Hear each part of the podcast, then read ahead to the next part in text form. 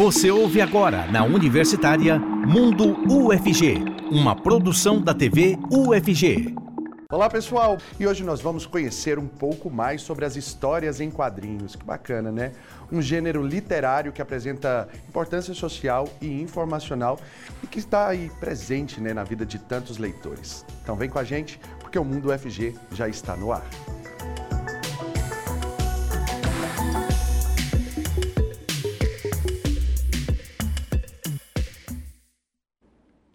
Seja muito bem-vindo e muito bem-vindo você que acompanha a gente aqui pela TV UFG e também pela Rádio Universitária 870 AM. Vou fazer a minha descrição para o nosso público cego e de baixa visão, assim como de todos os nossos entrevistados e todo, todas as pessoas que participam aqui no Mundo UFG com a gente. Eu sou Cássio Neves, um homem negro de pele clara, com cabelos black power e eu uso barba. E nesse bloco, o intérprete de Libras é o Weber Flávio, integrante do Labitave, e ele se descreve como um homem branco, com olhos castanhos escuros, poucos cabelos e barba cheia. E eu quero te convidar também a participar com a gente por meio do nosso WhatsApp. O número é o 62991811406. Vai lá no nosso Instagram também, arroba TVUFG, e participe da enquete de hoje. Daqui a pouquinho a gente traz o resultado para você. E já estão aqui comigo no estúdio os nossos entrevistados para a gente falar então de algo que assim encanta realmente uma galera, né? Quem nunca leu aí uma tirinha, um, uma história em quadrinho, né? Algo que realmente faz parte ali do nosso início da leitura. Para falar sobre isso aqui comigo hoje, o professor Cláudio Aleixo, da Faculdade de Artes Visuais da UFG. Seja muito bem-vindo. Muito obrigado pelo convite. Espero ser uma conversa bem prazerosa e proveitosa para todos Com nós. Com certeza vai ser. e ele se descreve, pessoal, como um homem de meia idade, pardo, calvo, com olhos castanhos escuros, barba com bigode grosso e usa óculos. Com a gente também o professor Rubem Ramos, da Faculdade de Informação e Comunicação da UFG. Seja muito bem-vindo. Muito obrigado, é um prazer estar aqui com todos vocês. Muito obrigado pela presença. E o professor Ruben, ele se descreve como um homem jovem, branco, com cabelos pretos, levemente grisalhos e olhos escuros. Muito bem, então para a gente começar a falar sobre histórias em quadrinhos, entender como que surgiu as histórias em quadrinhos, né? Pode falar para a gente, professor Rubens. Pois não, pois não. Ah, é muito difícil colocar um início cronológico, uma linha do tempo, quanto às histórias em quadrinhos tem determinadas pesquisas que apontam que elas são fruto lá das pinturas rupestres, Olha. dos homens das cavernas, dos neandertais que deixavam seus registros colocados lá para todo mundo poder acessar. Outros já colocam mais próximo da gente ali no século, entre os séculos 18 e 19, com Rudolf Topfer, que era um, um um produtor de, de, de, de, notícias, ele era um, um, pesquisador também e ele usava muito prensa de Gutenberg para fazer as suas tiras e ele foi a primeira pessoa que se tem notícia que colocou imagens com legendas numa sequência deliberada. Essa é a principal estrutura que a gente tem para conceber uma história em quadrinhos, quando você tem uma sequência de imagens para um propósito específico. Agora, a publicação, a primeira vez que foi feita foi realmente em um jornal, seria isso?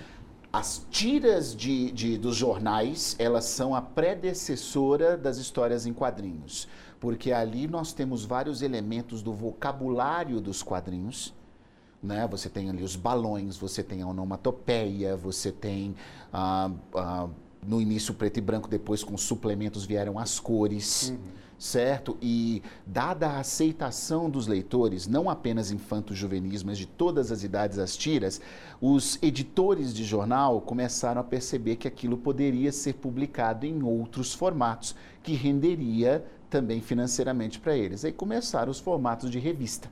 Agora, professor Cláudio, é, tem esse, esse cunho informativo, é, mas também é para uma galera aí um motivo de diversão mesmo, né? É, nesse sentido do que muitas vezes a, as crianças, inclusive, passam a ter essa interatividade com as histórias em quadrinhos, né? Sim, é verdade. As histórias em quadrinhos ela tem uma característica muito interessante, que é trabalhar com o texto e com a imagem. Então, assim, a gente sabe que não é tão é, adequado se dizer que imagens são mais para crianças, né? Os desenhos são mais para as crianças, é para todo mundo.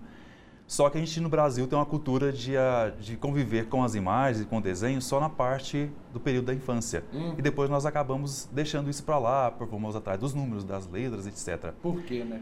É, por quê? A pergunta é essa, por favor, me respondam, né?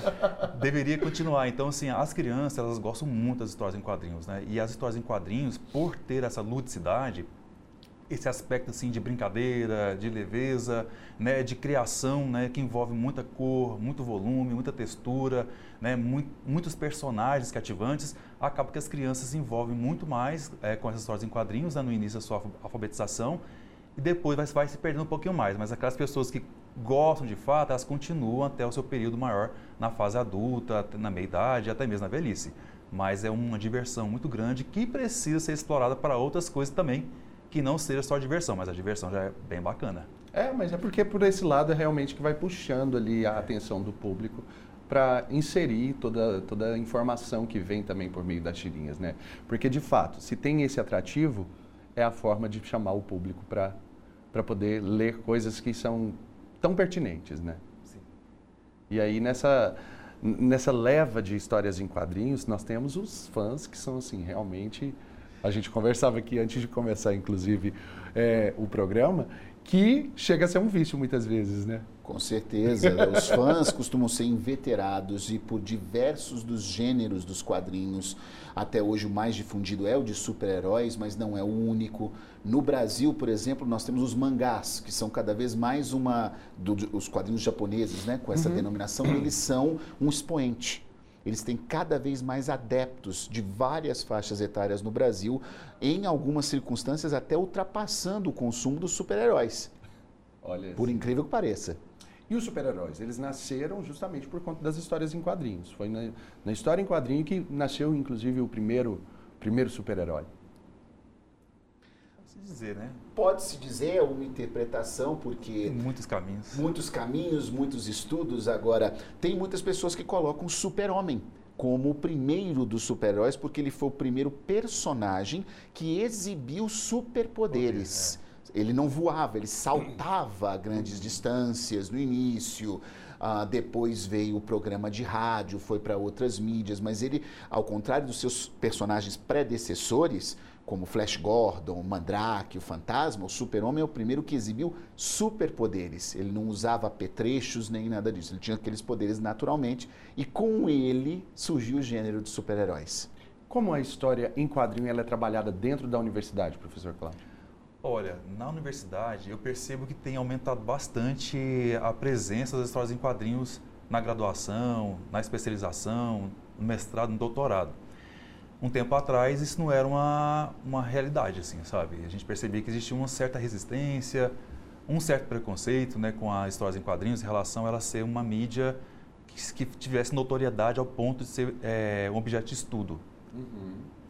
Assim como foi com outras mídias também, né? A gente, quando estuda a evolução tecnológica das mídias, sempre uma mídia que vai é, se sobrepor a outra, né, ela sempre vai ter um pouco de resistência da anterior. Uhum. Né? Se falou muito disso na, na, no, no, fim do teatro, com a vida do cinema. Enfim, aí as histórias em quadrinhos ela sofreu muita, muito preconceito, né? mas hoje não. Hoje é uma área que está consolidada, nós temos vários tipos de histórias em quadrinhos, vários gêneros de histórias em quadrinhos. Né? A gente falou sobre o infantil. O infantil, de fato, é um é o, o precursor de tudo, né? é quando a gente adentra nesse universo. Mas ela vai para o campo do terror, né, do romance, né, a autobiografia, a biografia, é, os estudos da cultura. Então, assim, a partir desse momento que a gente percebe que ela é muito ampla e que a gente pode discutir muitas coisas do cotidiano, da vida das pessoas, então os pesquisadores né, per perceberam que é possível se entender sobre vida e ciência e cotidiano estudando as histórias em quadrinhos né, percebendo como que as pessoas se comportam, a evolução da sociedade, a questão da moda, dos comportamentos. Então, hoje né, é possível se estudar psicologia, histórias em quadrinhos, comunicação, história em quadrinhos, e arte, histórias em quadrinhos. Informação. Informação, histórias em quadrinhos. Então, se abriu muito o leque para essa área. Então, é nessa área que eu tenho adentrado, o Rubem também tem se adentrado né, a estudar, e temos conseguido, de fato, ter um sucesso e a gente quer continuar com isso aí, né? na universidade. Então está mais aberto.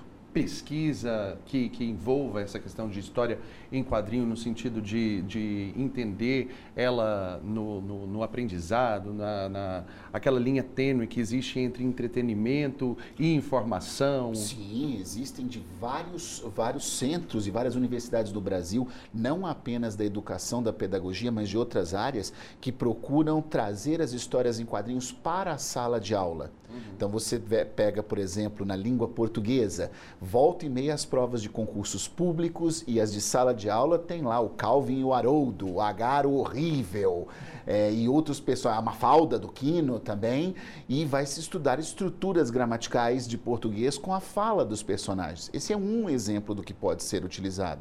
Podemos usar histórias em quadrinhos para estudar história, geografia, física, matemática e há pesquisas muito sérias de pessoas muito idôneas vendo com o ensino fundamental e o ensino médio essa aplicação. Porque, assim, a gente percebe que, que por conta dos personagens de histórias em quadrinhos, até mesmo o turismo é movimentado, né?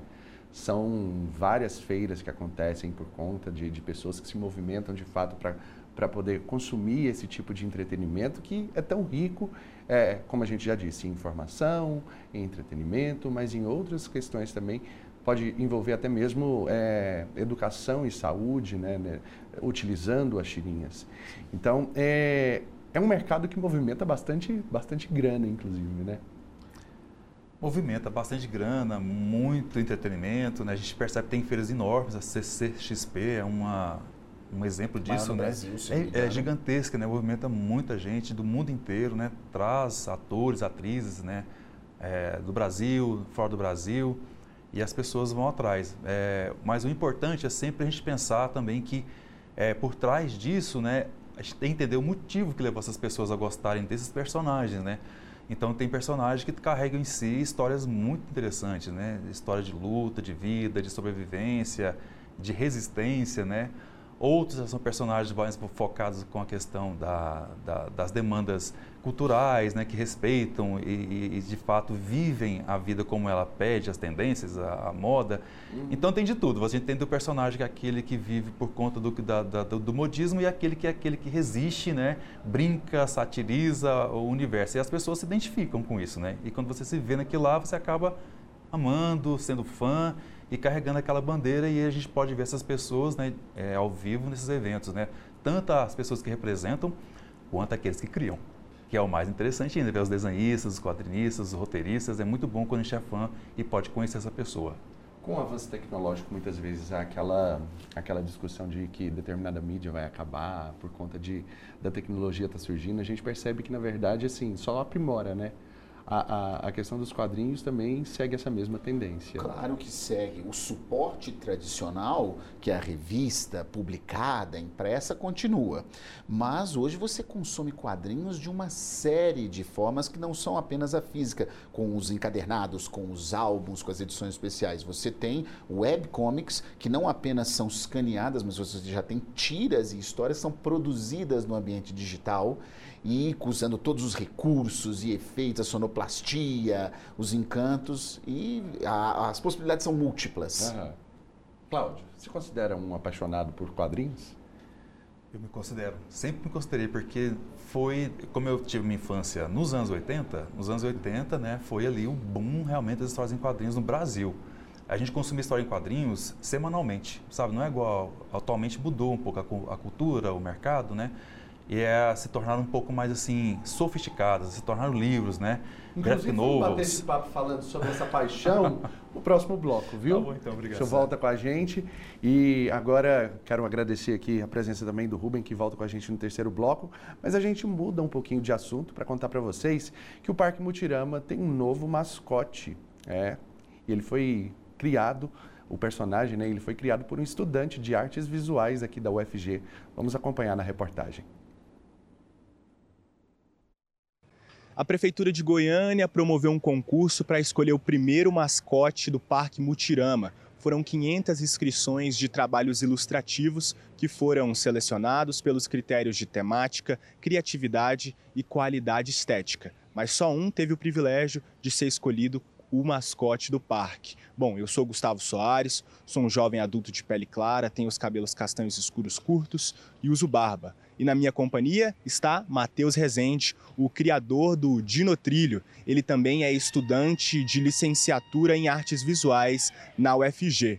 O Matheus se identifica como um homem branco, de cabelos pretos curtos. Ele usa bigode e cavanhaque. Matheus, seja muito bem-vindo ao Mundo UFG e conta pra gente como que foi o seu processo criativo do Dinotrilho. Então, Gustavo, tudo começou quando a minha sogra me avisou desse concurso, né?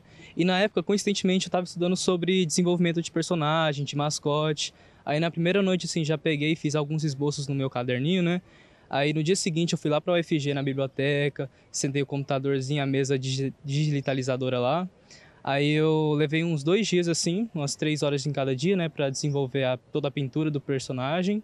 E foi isso, o processo todo. E quais são os elementos aqui no personagem que representam o Parque Multiran? Então, para esse personagem eu me baseei no Brachiosauro, que tem uma réplica ali bem laranja, né? Eu tentei voltar essa cor mais alegre. Aqui em cima a gente consegue ver o trilho, né? Do trenzinho, do, da montanha-russa, que remete isso como se fosse um cabelo do personagem mesmo.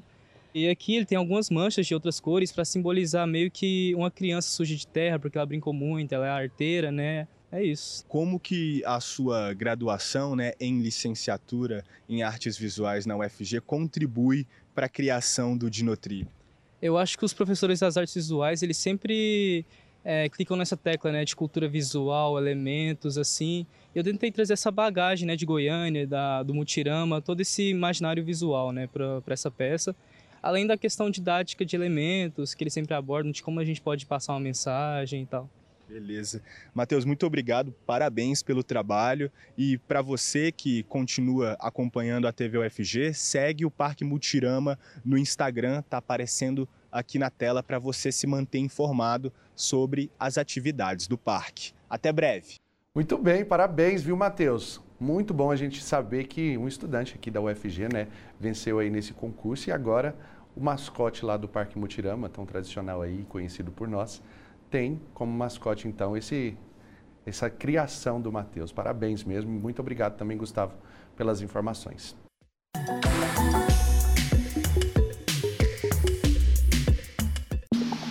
Estamos apresentando Mundo UFG, na Universitária.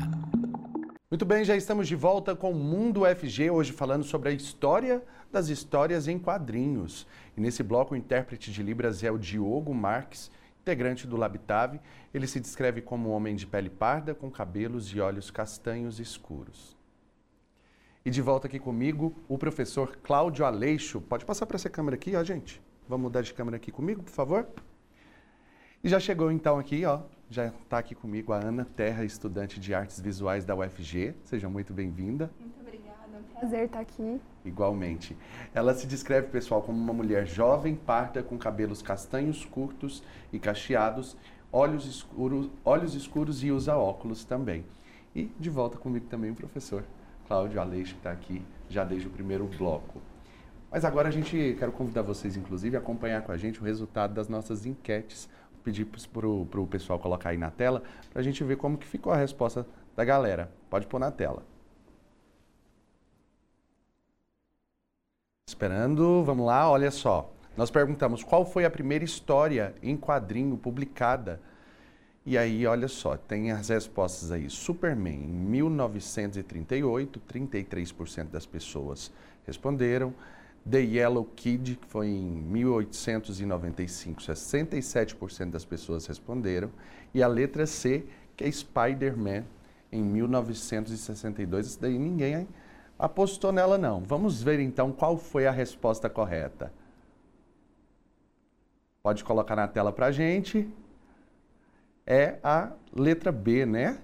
Enquanto não entra aí para a gente, mas a, a resposta correta, pessoal, é realmente a letra B. Quem respondeu aí The Yellow Kid em 1895, de fato acertou essa pergunta. Nós temos uma outra aí, pode colocar a nossa próxima pergunta. Nós perguntamos assim: qual foi o primeiro super-herói a aparecer nas histórias em quadrinhos? Batman, 12%, Superman, 75% das pessoas ó, responderam e 12% responderam Capitão América. Então 75% aí, ó, a maioria acertou, né? Que é a letra B, Superman, sendo o primeiro super-herói a aparecer nas histórias em quadrinhos. E aí a gente continua então aqui no estúdio esse nosso bate-papo, dizendo que por meio das histórias em quadrinhos também é, é possível trabalhar questões sociais, o ativismo também, né? É, que é justamente fruto da sua pesquisa, não é isso? Ana? Sim, exatamente. Eu tive a oportunidade de estudar aqui na universidade sobre histórias em quadrinhos juntamente com causas sociais, através da oportunidade do professor Cláudio, né? Eu já gostava de histórias em quadrinho antes e o professor veio com essa proposta e eu pude desenvolver uma história em quadrinho sobre retirantes nordestinos, Olha, contando sobre essa, esse fato né, do nosso país, de maneira geral, mas também contando mais especificamente sobre a história do meu avô, que foi um retirante, ele veio do Rio Grande do Norte quando ele tinha oito anos de idade para Brasília. Então, na minha história, é, que se chama Minha Jornada, eu conto um pouco sobre a história dele, né? É, que é a história de muitas pessoas do nosso Brasil também. Esse também é fruto da pesquisa do senhor, tanto que o senhor é doutor na área, é, estudando essas questões, né? a questão do ativismo, a questão da, da, da, do trabalho social, por meio das histórias em quadrinhos também. Exatamente. É igual você perguntou no bloco anterior, né, como que está a presença das histórias em quadrinhos na universidade. Então eu disse para você que está melhorando, né, está começando a se expandir, justamente porque essa geração, né, que nós estamos recebendo, é uma geração que tem ainda o contato com as histórias em quadrinhos, gosta da linguagem, tem talento para o desenho, tem talento para o roteiro. Então eu gostaria de dar essa oportunidade para essas pessoas de entenderem como esse seu talento, essa sua capacidade para a escrita, para o desenho, ela pode ser utilizada também em prol da sociedade de alguma forma, para si própria, primeiramente, né, para a pessoa, para o indivíduo, mas também para a sociedade. Então, eu abri essa pesquisa voltada para o campo do design gráfico, especificamente o design social e também o design ativista, onde essas pessoas, né, elas se enxergam. Então, a Ana Terra, por exemplo, ela se enxergou de alguma forma como envolvida em um tipo de debate social a qual ela gostaria de contribuir por meio do seu talento. Então, ela veio até mim, né? Nós conversamos sobre essa possibilidade e ela então estudou sobre os estudos culturais, né? Estudou sobre design social, estudou a linguagem dos quadrinhos e começou então a desenvolver uma pesquisa que é do coração dela mesmo, é, é da própria Ana, né? E a partir dessa, desse interesse dela, ela conseguiu né, abranger uma pesquisa que tem um caráter acadêmico, né, seguindo todos os requisitos necessários para uma pesquisa de iniciação científica e, ao mesmo tempo, pôde discutir o nosso país, contar a história do nosso povo, dos indivíduos que estão constituindo, que constituem nossa sociedade e que muitas vezes não estão abraçados ou representados nas mídias, né, nas grandes mídias é, que nós temos hoje, nas, nas mídias que são os mainstream da vida. Nós não temos essa possibilidade, porque às vezes dão mais voz para os famosos, né, para aquelas pessoas que têm algum tipo de representatividade mas nós sabemos que o mundo é feito de várias pessoas. Né? Então, você conta a história de um indivíduo e esquece tudo aquilo que está ao redor. Então, a ideia da, da, da, minha pesquisa é dar voz às pessoas que são invisíveis, né? mas que são muito importantes para um contexto social, para uma pessoa igual a Ana, e poder mostrar como que o Brasil tem a sua cara.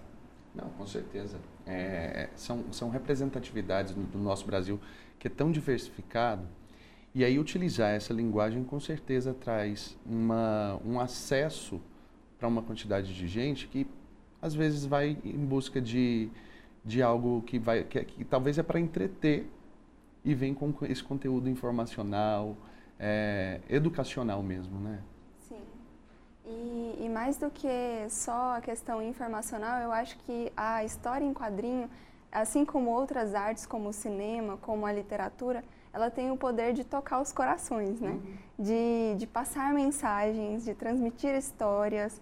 Então, as histórias, elas tocam o coração, elas é, transformam a nossa visão de mundo. Então, o que eu sempre pensei ao criar essa história é que eu queria que as pessoas conseguissem enxergar um pouco além da realidade delas. É, nessa pesquisa eu trabalho sobre refugiados climáticos, que são pessoas que são forçadamente deslocadas né, de seus lugares de origem, de suas casas, por causa de questões climáticas. E, e essa é uma questão muito presente no nosso país, é uma questão muito presente no mundo inteiro. A gente vê a crise de refugiados, tanto por questões climáticas, ambientais, quanto por questões é, de guerras, de conflitos. É, mas às vezes a gente acaba se acostumando com isso. A gente vê nos noticiários e aquilo já não toca mais a gente.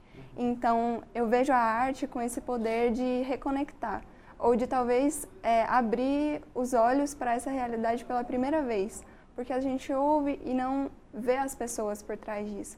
Então a minha HQ, é, na minha HQ eu busquei fazer isso, assim, trazer essa realidade, contar uma história para que retirantes nordestinos pudessem ser vistos, né? Uhum. Como que o senhor vê, assim, em questão de desafios que ainda existem hoje em relação às histórias em quadrinhos? O desafio é para mim, né, na minha opinião, é ser mais difundida, uhum. não deixar que essa linguagem ela se ela suma, né, ela, ela perca a sua força. Então eu acho que as histórias em quadrinhos, como a da Ana, como de outras pessoas que eu já tive acesso, eu acho que elas precisam estar em sala de aula pelos professores, né, para que as crianças possam continuar a ter acesso a essa linguagem, né, e ela ser mais difundida. É, eu não tenho uma pesquisa assim de campo né, que indica como, como é a forma de leitura das histórias em quadrinhos. Muda conforme a faixa etária. Mas eu percebo que com essa, essa perspectiva do advento tecnológico, né, mudou completamente a forma de consumo das histórias em quadrinhos. E isso é bom. Então, assim, minha, essa minha preocupação daqui, de que a mídia se enfraqueça, ela tem uma certa, uma, uma, certa realidade, mas ela tem também aquelas, os pontos que contradizem essa preocupação, demonstrando, por exemplo, que tem é, plataformas que abarcam essas histórias em quadrinhos, né, plataformas gratuitas, que os, os artistas, quadrinistas podem colocar essas mídias disponíveis para a sociedade, as pessoas têm acesso de forma gratuita, em alguns momentos são pagas, mas grande parte é gratuita, então eu acho que ela não vai terminar, ela vai continuar porque a própria comunidade que ama as histórias em quadrinhos, eles criam né, subterfúgios, ambientes para que elas possam continuar a se propagar. E o interessante é, nas histórias em quadrinhos, nós estávamos falando no bloco anterior, é essa capacidade que ela tem de se transformar. Então, se o público hoje é um outro público, muito diferente do meu público dos anos 80, é um público mais que envolve muitas mídias. Então, a história em quadrinhos ela envolve a linguagem do cinema, a linguagem da literatura, é, a linguagem da, da ilustração. Né? Então, agora, nos meios digitais, a gente pode perceber que as histórias em quadrinhos são híbridas. Né? Tem um pouco de cinema, porque tem som, tem voz, né? tem todas as tomadas é, de, de enquadramentos, ângulos, tem o texto escrito, você pode compartilhar texto, você pode complementar texto, você pode criar a, a HQ junto com o, o, o quadrinista. Então, eu acho assim, o desafio é esse, né? continuar propagando a linguagem e adaptando essa linguagem conforme a geração e as mídias que estão surgindo a cada dia. Agora, fazer o que gosta. E além de tudo ser reconhecido por isso, é um presente, né, Ana? Você Sim. foi premiada. Quero que você conte um pouquinho sobre esse prêmio que você recebeu por conta desse trabalho. Bom, é, eu tive a oportunidade de ser premiada na, no reconhecimento Consune, né, que é o reconhecimento da pesquisa aqui na universidade. E é, no ano anterior eu havia feito outra pesquisa com o professor Cláudio sobre ilustração crítica e design ativista. É, e essa pesquisa também havia sido premiada. E a gente, eu e o professor conversando, a gente já dizia que isso é um sinal de que a pesquisa é relevante, que o que a gente tem falado, tem pesquisado, o design socialmente engajado, ele tem tido voz, ele tem tido relevância. Isso é um ótimo indicador para nós como pesquisadores, né? E então, quando a gente pôde continuar para essa segunda pesquisa, no meu segundo ano, e, e essa foi uma pesquisa que eu coloquei muito é, a alma, assim, também, por ser uma questão de família, né, como eu falei, que retrata a história do meu avô. Então, eu já não estava mais carregando uma coisa sozinha. É, eu carregava a história dele, carregava, inclusive, assim, as expectativas da família, em um bom sentido. É, então, quando veio esse reconhecimento pela segunda vez, foi mais do que esse indicativo de que a pesquisa era relevante, mas dessa vez veio com uma alegria muito grande para toda a família, né? De que essa história agora ela, ela foi reconhecida assim também por esse prêmio, né? Eu imagino, bom. Ana, imagino mesmo que de fato é, é, tem toda aquele aquela questão assim mesmo de afetividade também envolvido, né? A história do seu avô, uhum. um homem nordestino, toda essa questão. E aí ser premiado com isso, né, professor Cláudio? É, ter esse reconhecimento do trabalho é, é dignificante mesmo. Você fica, Você Demais. se sente muito, muito bem com, com, com um trabalho desse também. Sim, porque acaba que você, na, não só na UFG, mas no Brasil, se estudar design social não é uma, uma coisa muito frequente.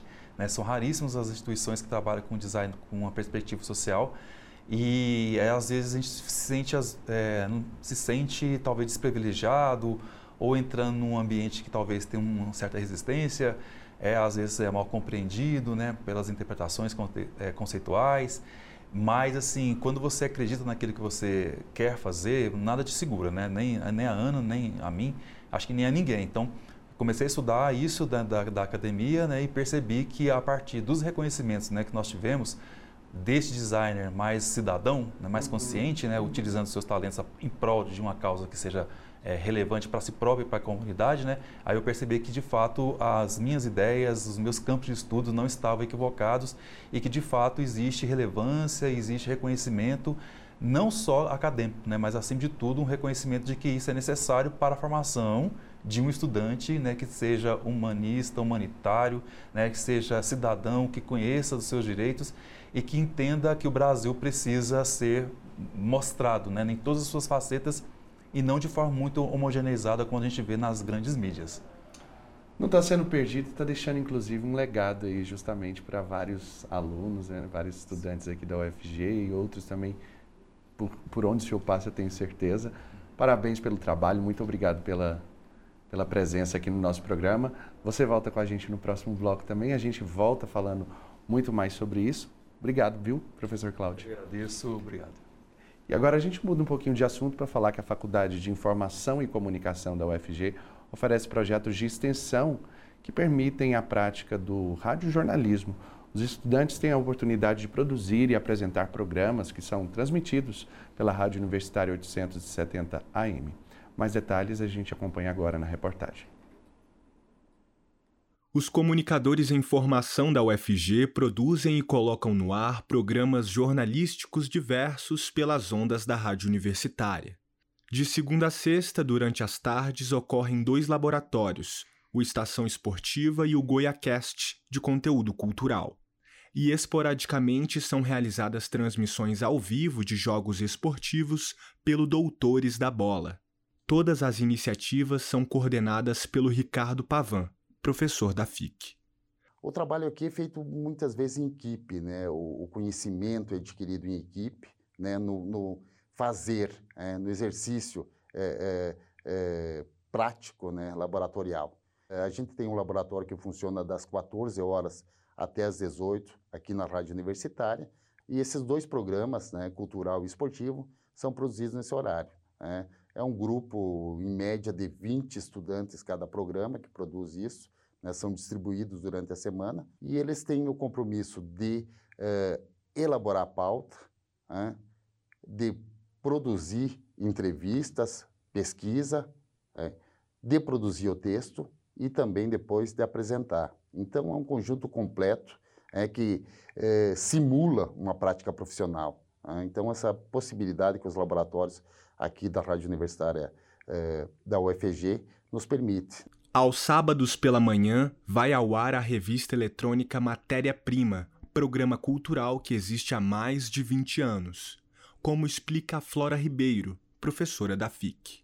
O programa tem vários quadros. Ele trata de assuntos que vão de saúde, esportes, economia, política, entretenimento, lazer, cultura. Discute filosofia, sociologia, uma série de áreas do conhecimento em vários quadros extremamente interessantes. As pautas são definidas, discutidas em reunião de pauta com os alunos e comigo semanalmente, e eles passam a semana produzindo. É desse estúdio principal de onde as vozes universitárias são lançadas no ar. São quatro projetos que permitem os estudantes de comunicação da UFG se desenvolverem como profissionais. Uma boa tarde para você, ouvinte sintonizado na Universitária. Está começando agora o Estação Esportiva, o seu programa de esporte diário. A Rádio Universitária é um espaço essencial para a formação prática dos estudantes. A Alexia participa do GoiaCast e conta como tem evoluído por meio da experiência. Eu lembro que nas primeiras vezes que eu fui ancorar ao vivo, eu ficava bem nervosa, receosa de errar uma coisa ou outra, mas com o tempo a gente vai pegando costume e vai realmente se acostumando.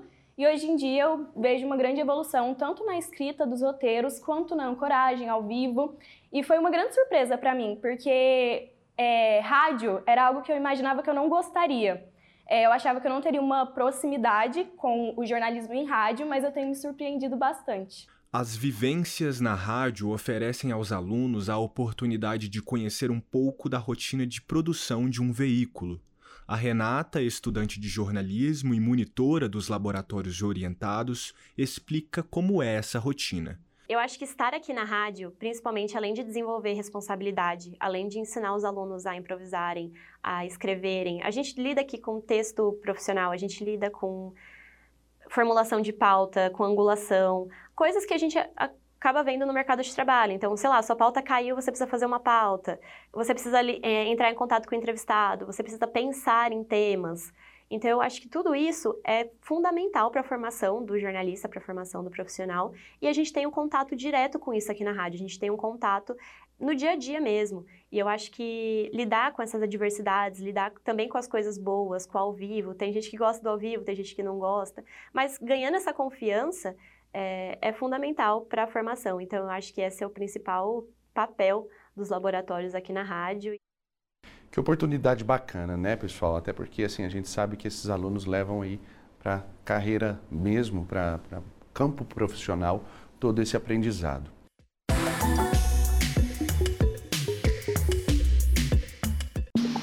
Estamos de volta com Mundo UFG, na Universitária. Muito bem, já estamos de volta então nesse terceiro bloco aqui do Mundo UFG, falando sobre as histórias em quadrinhos. E aí, continua aqui comigo a Ana Terra, estudante de artes visuais da UFG, e também está de volta com a gente nesse terceiro bloco, o professor Rubem Ramos, da Faculdade de Informação e Comunicação da UFG.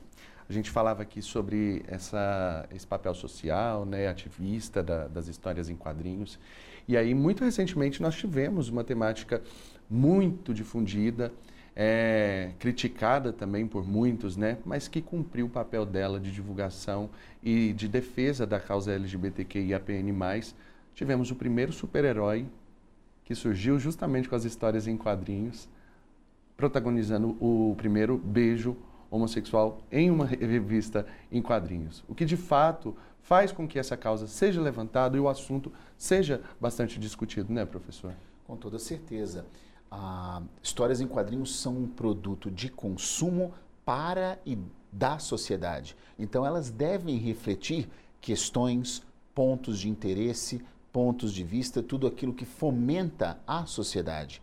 O público LGBTQI a mais deve estar representado.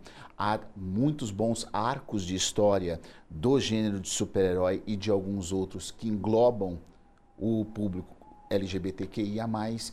Uh, na Marvel Comics tem o Estrela Polar, por exemplo, que é um mutante e que foi celebrado, acho que, o primeiro casamento entre dois homossexuais, o dele, numa revista de, de, de grande porte uhum. da Marvel.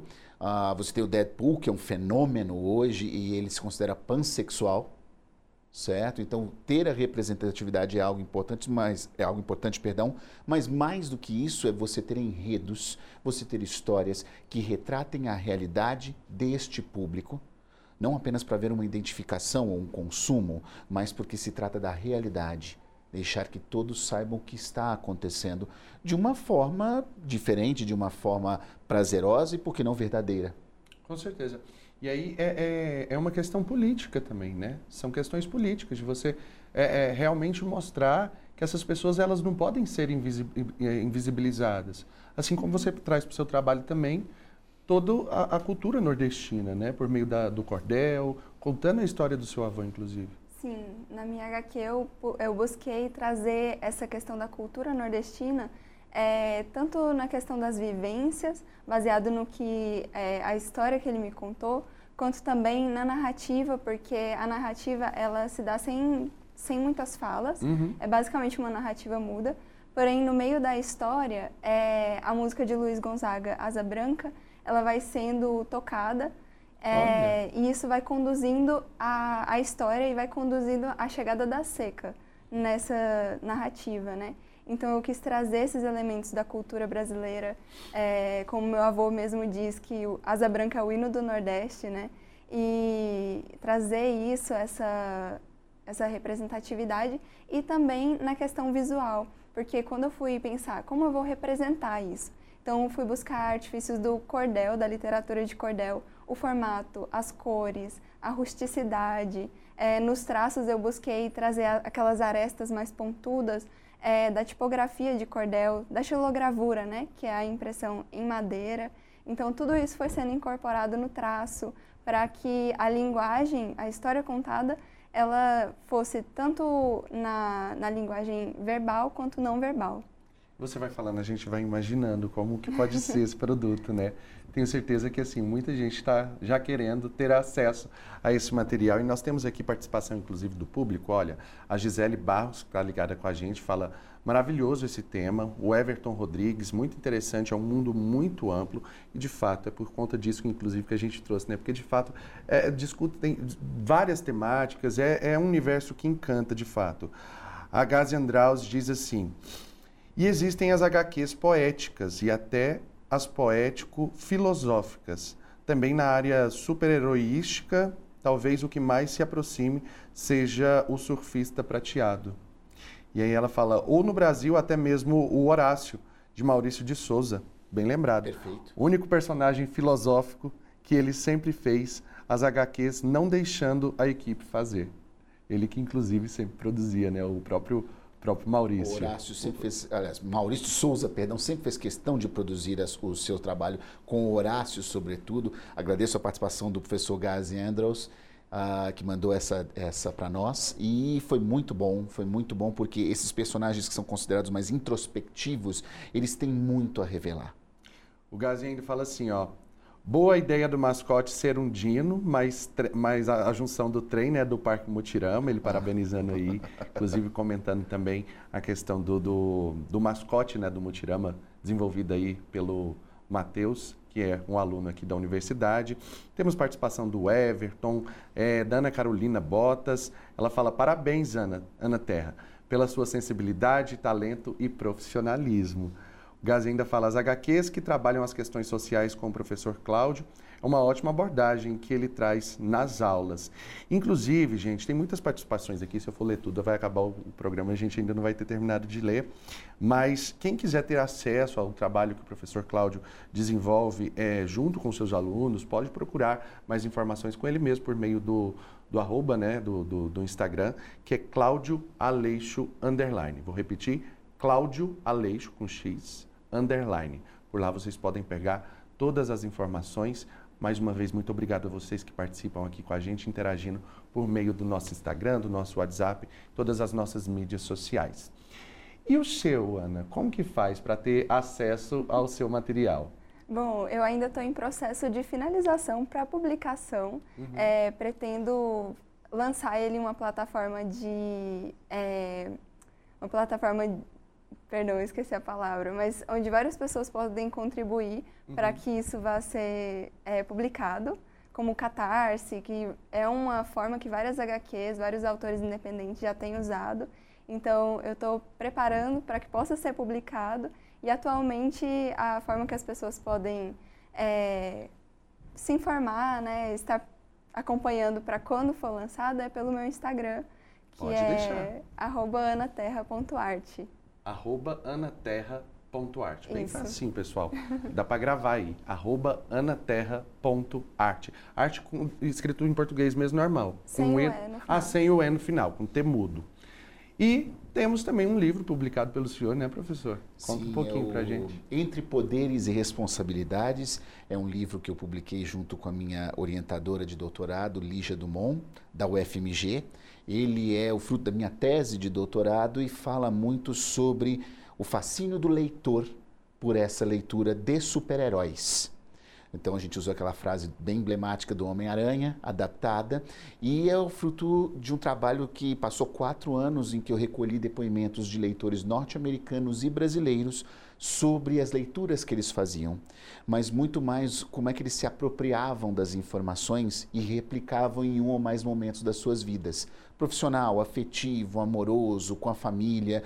Então é um livro que está repleto de depoimentos fantásticos de, de, leitores que realmente acreditam nos personagens, que sentem ah, essa, essa, identificação, essa transmissão de valores, uhum. certo? E aqueles de vocês que quiserem adquirir um ou mais exemplares podem procurar pela editora da UFMG ou na gibiteria Mandrake, em Goiânia, que lá tem exemplares também e vão gostar muito do trabalho.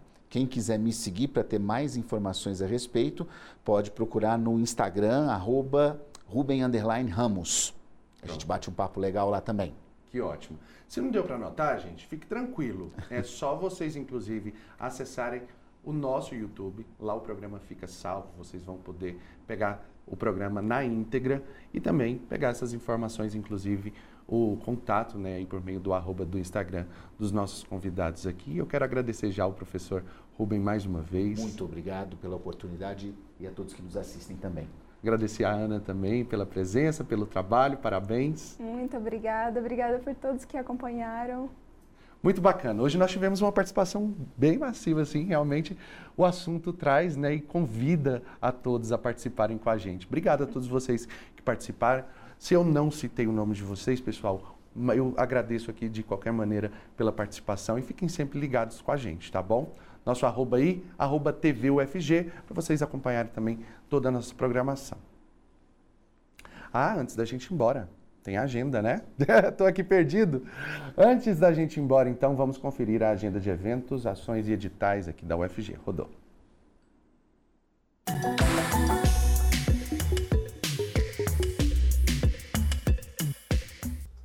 Oi, tudo bem? Estou aqui de volta na Agenda UFG para te dar umas dicas do que está rolando aqui na nossa universidade. Eu me chamo João Camargo, sou um homem jovem de pele branca, cabelos castanhos longos e uso um bigode. E hoje estou em um corredor de um prédio da UFG com janelas de vidro aqui dos lados. Pois então, vamos embora conferir a agenda? Começando por hoje, um convite especial para quem tem interesse em fazer uma pós-graduação em Química. Até o dia 30 de setembro estão abertas as inscrições para o exame unificado de Química. O exame será realizado em novembro, no dia 12. Interessou? Então acesse o site euq.sbq.org.br e faça sua inscrição. Para você que se interessa ou também precisa de um reforço em matemática, estão abertas as inscrições para a segunda edição do curso de Matemática Básica oferecida pelo Programa de Educação Tutorial da Licenciatura em Matemática. As aulas do curso têm início no dia 16 de setembro e serão ministradas aos sábados no Centro de Aulas D, na Praça Universitária. As inscrições ficam abertas até o dia 9 de setembro por meio do link que você encontra no perfil matemáticapb lá no Instagram. E fechando a agenda de hoje, o programa de pós-graduação em Antropologia Social está divulgando as inscrições para o processo seletivo de mestrado e de doutorado 2024. O período de inscrição vai até o dia 20 de outubro. E aí, se interessou? Então corre no site ppgas.fcs.ufg.br e se inscreva. E por hoje eu vou ficando por aqui mesmo. Tenha uma ótima semana, continue acompanhando a programação da TV UFG e tchau, tchau!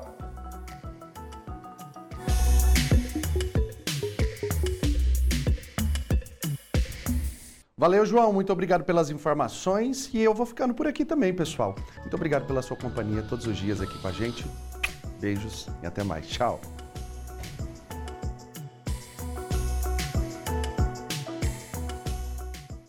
Você ouviu na Universitária Mundo UFG, uma produção da TV UFG.